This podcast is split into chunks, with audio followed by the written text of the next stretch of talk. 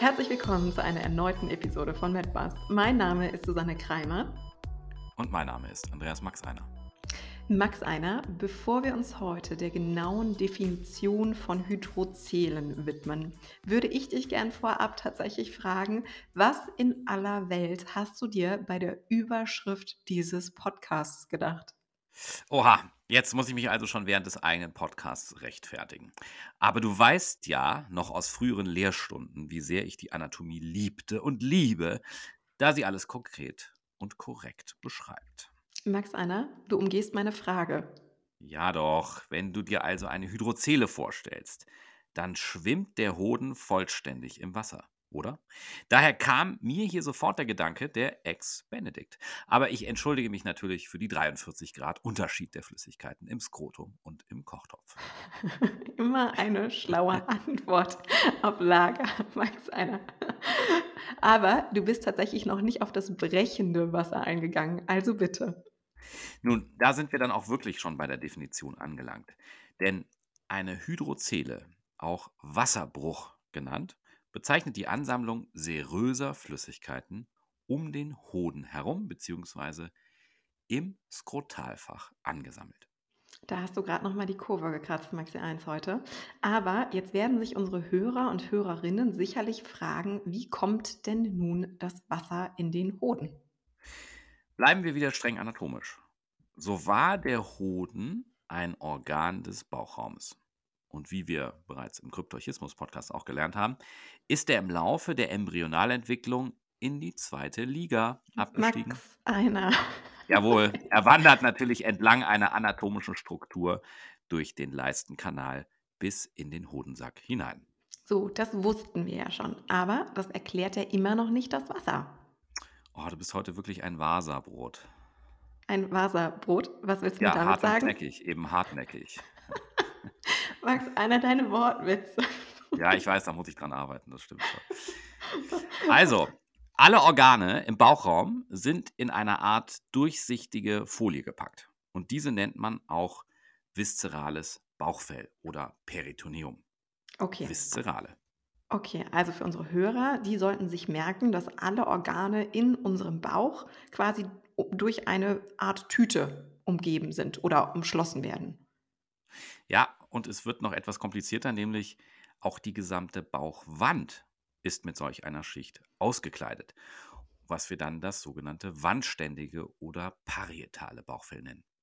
Also halten wir fest, neben der Folie, Tüte oder wie wir es auch immer nennen wollen, um unsere Bauchorgane gibt es auch noch eine Hülle, die die Bauchwand auskleidet. Also zwei Hüllen. Genau. Und diese Hüllen, die produzieren Flüssigkeiten ja, damit sich zum Beispiel Organe wie der Darm und die Darmschlingen gut bewegen und gegeneinander verschieben können. Diese Flüssigkeiten stehen aber in einem ständigen Austausch. Wir nennen das Sekretion und Resorption. Also gibt es eine Art Verschiebeflüssigkeit im Bauchraum. Und diese Verschiebeflüssigkeit nennen wir Mediziner ja auch Peritonealflüssigkeit. Genau. Und da der Hoden eben auch einmal ein, ein Bauchorgan war, welches mit solch einer flüssigkeitsproduzierenden Schicht überzogen ist und im Rahmen seiner Wanderschaft durch den Leistenkanal eben auch wandständige Schichten oder das wandständige Bauchfell mit in den Hodensack hineingezogen hat, herrscht im Hodensack eben das gleiche Prinzip wie im Bauchraum. Also so, jetzt nochmal zusammengefasst. Wir wissen, dass der Hoden aus dem Bauchraum nach unten absteigt. Das ist das, was du immer schön als zweite Liga bezeichnest. Und daher hat er eben auch eine solche Hülle und ähm, die eben Flüssigkeit produziert. Und dann sind wir ja tatsächlich beim Prinzip Flüssigkeit geben und Flüssigkeit nehmen. Genau, was ja auch hier unser Prinzip ist, nicht? Max, du bist wieder auf Hochtouren heute. Ja, aber in puncto Hoden würde ich eher sagen auf Niedertouren, oh ja, wenn Gott. wir über den Abstieg reden. Aber jetzt mal im Ernst. So ein Abstieg bleibt ja für den Hoden auch nicht folgenlos. Sauber aufgepasst, Kreimerchen. Denn dieser kleine Spalt, den der Hoden beim Durchtritt durch die Bauchwand hinterlässt, sollte sich im Laufe der ersten Lebensmonate vollständig schließen. Aber es bleibt hier ein Leben lang eine sogenannte Sollbruchstelle. Das ist dann auch der Ort des Geschehens, wo viele deiner Artgenossen, also XYs, also Männer macht einer, einen Leistenbruch entwickeln können, richtig? Kreimerchen, ich bin hingerissen, wie du das hier wieder kombinierst, ja. Ich weiß, ich bin dein Lieblings-Watson. Ne, Krieg? Aber wir reißen uns jetzt zusammen. Ja, ja, ich merke schon. Äh, da lobt man und bekommt hier gleich wieder eins auf den Deckel.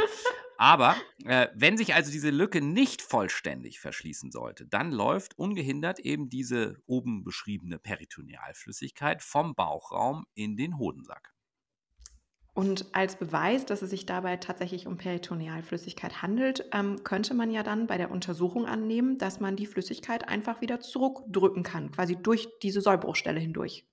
Allerdings, aber bitte den Patient vorwarnen, bevor du seinen Hodensack zusammendrückst. Max Einer, das leuchtet mir auch tatsächlich ein, dass ich das tun sollte. Apropos Leuchten, hier könnte man direkt auch über die sogenannte Diaphanoskopie sprechen meine Lieblingsuntersuchung, weil so simpel. Da leuchtet man nämlich tatsächlich einfach mit einer Taschen- oder Untersuchungslampe auf das Skrotum und kann damit klaren Flüssigkeitsinhalt oder Inhalte von festem Material unterscheiden. Also zum Beispiel geronnenes Blut oder eben ein Tumor. Ganz schlau eigentlich und super simpel. Ja, ganz genau. Ist aber leider seit der Ultraschallanwendung in der Medizin etwas aus der Mode geraten. Denn im Rahmen einer sonografischen Untersuchung kann man nämlich ganz einfach klare Flüssigkeit um den Hoden herum identifizieren. Denn klare Flüssigkeit ist in der sonografischen Untersuchung meist einfach nur schwarz. So, Max Einer, jetzt haben wir darüber gesprochen, ähm, was ist, wenn man die Flüssigkeit zurückdrücken kann. Aber was ist denn jetzt, wenn man diese Flüssigkeit nicht zurückdrücken kann?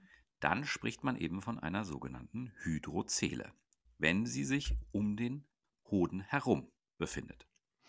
Und dann gibt es ja neben dem Begriff der Hydrozele noch so schöne Begriffe wie die Spermatozele oder die Hydrozele funiculi. So, was hat es damit auf sich? Ja, der Funiculus spermaticus ist auch einer meiner Lieblingswörter. Ja, das könnte auch wieder in Asterix und Obelix vorkommen. Aber diese, diese, dieser, dieses Wort beschreibt alle Strukturen zusammen, die durch den Leistenkanal bis in den Hoden hineinziehen.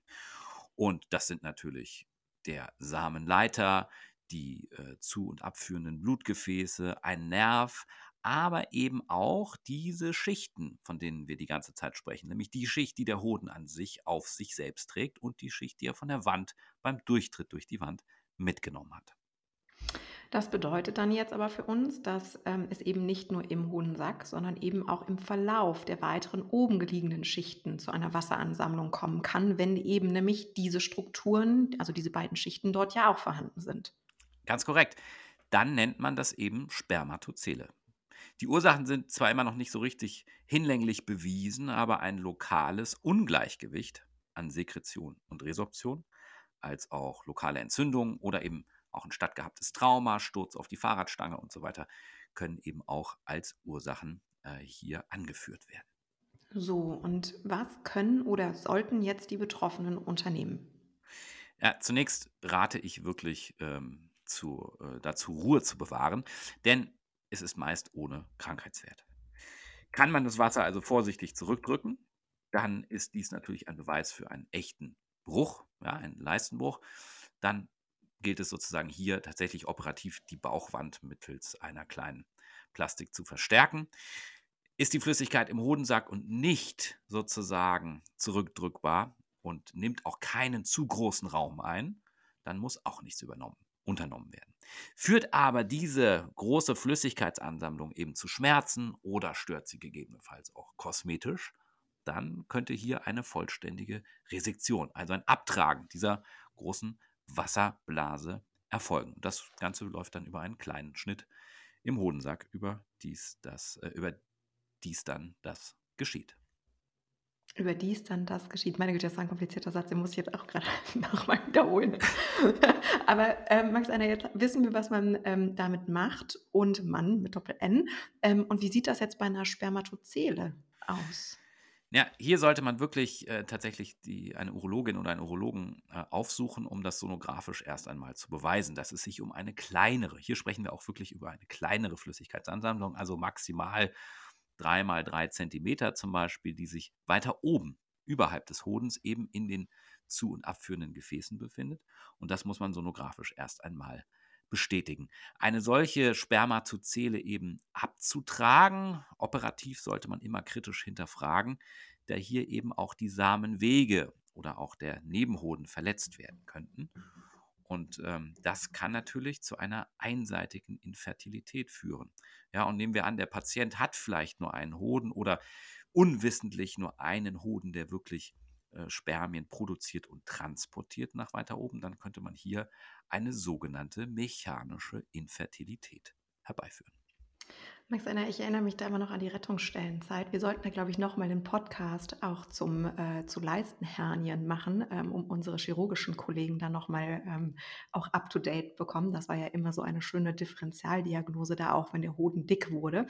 Aber äh, ich glaube, da müssen wir tatsächlich nochmal das in einem separaten Podcast diskutieren und besprechen. Ich habe noch was für dich, Max Einer, und es ist heute kein Witz.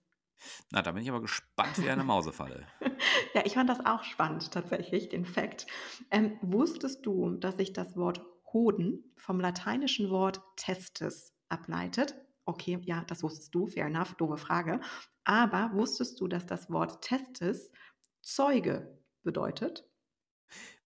Hätte ich mir jetzt fast so auch zusammengereimt, aber du willst wahrscheinlich nicht auf den Erzeuger, sondern auf den anderen Zeugen hinweisen. An, auf, exakt auf den anderen Zeugen möchte ich hinweisen. In vorbiblischen Zeiten legten nämlich die Männer manchmal ihre Hand auf die Hoden eines anderen Mannes, wohlbemerkt, wenn sie einen Eid schworen, weil die Hoden tatsächlich als Zeugnis von der Männlichkeit eines Mannes gaben.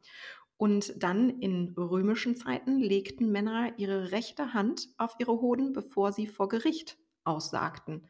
Und der Grund eben dafür war, dass der Besitz von Hoden sie angeblich vollständig machte, eben im Gegensatz zu Frauen oder Eunuchen, die tatsächlich nicht aussagen durften. Meine Herren, da hast du jetzt aber äh, mal ausnahmsweise du das Schlusswort hier gefunden. Ausnahmsweise, Max Einer. Das merke ich mir, das merke ich mir. Nein, aber tatsächlich hoffen wir, ähm, Ihnen somit heute auch dieses recht wässrige Thema etwas mehr aufbereitet zu haben und hoffen abschließend auch noch einmal, dass Sie beim nächsten Restaurant-Frühstück nicht zu sehr an diesen Podcast erinnert werden und freuen uns natürlich, Sie auch wieder in einem unserer nächsten Casts begrüßen zu dürfen. Damit verabschieden wir uns äh, von heute, nein, für heute von Ihnen so rum. Ich vertue mich da jedes Mal aus Berlin. Ihre Susanne Kreimer. Und ihr, Andreas Max Einer.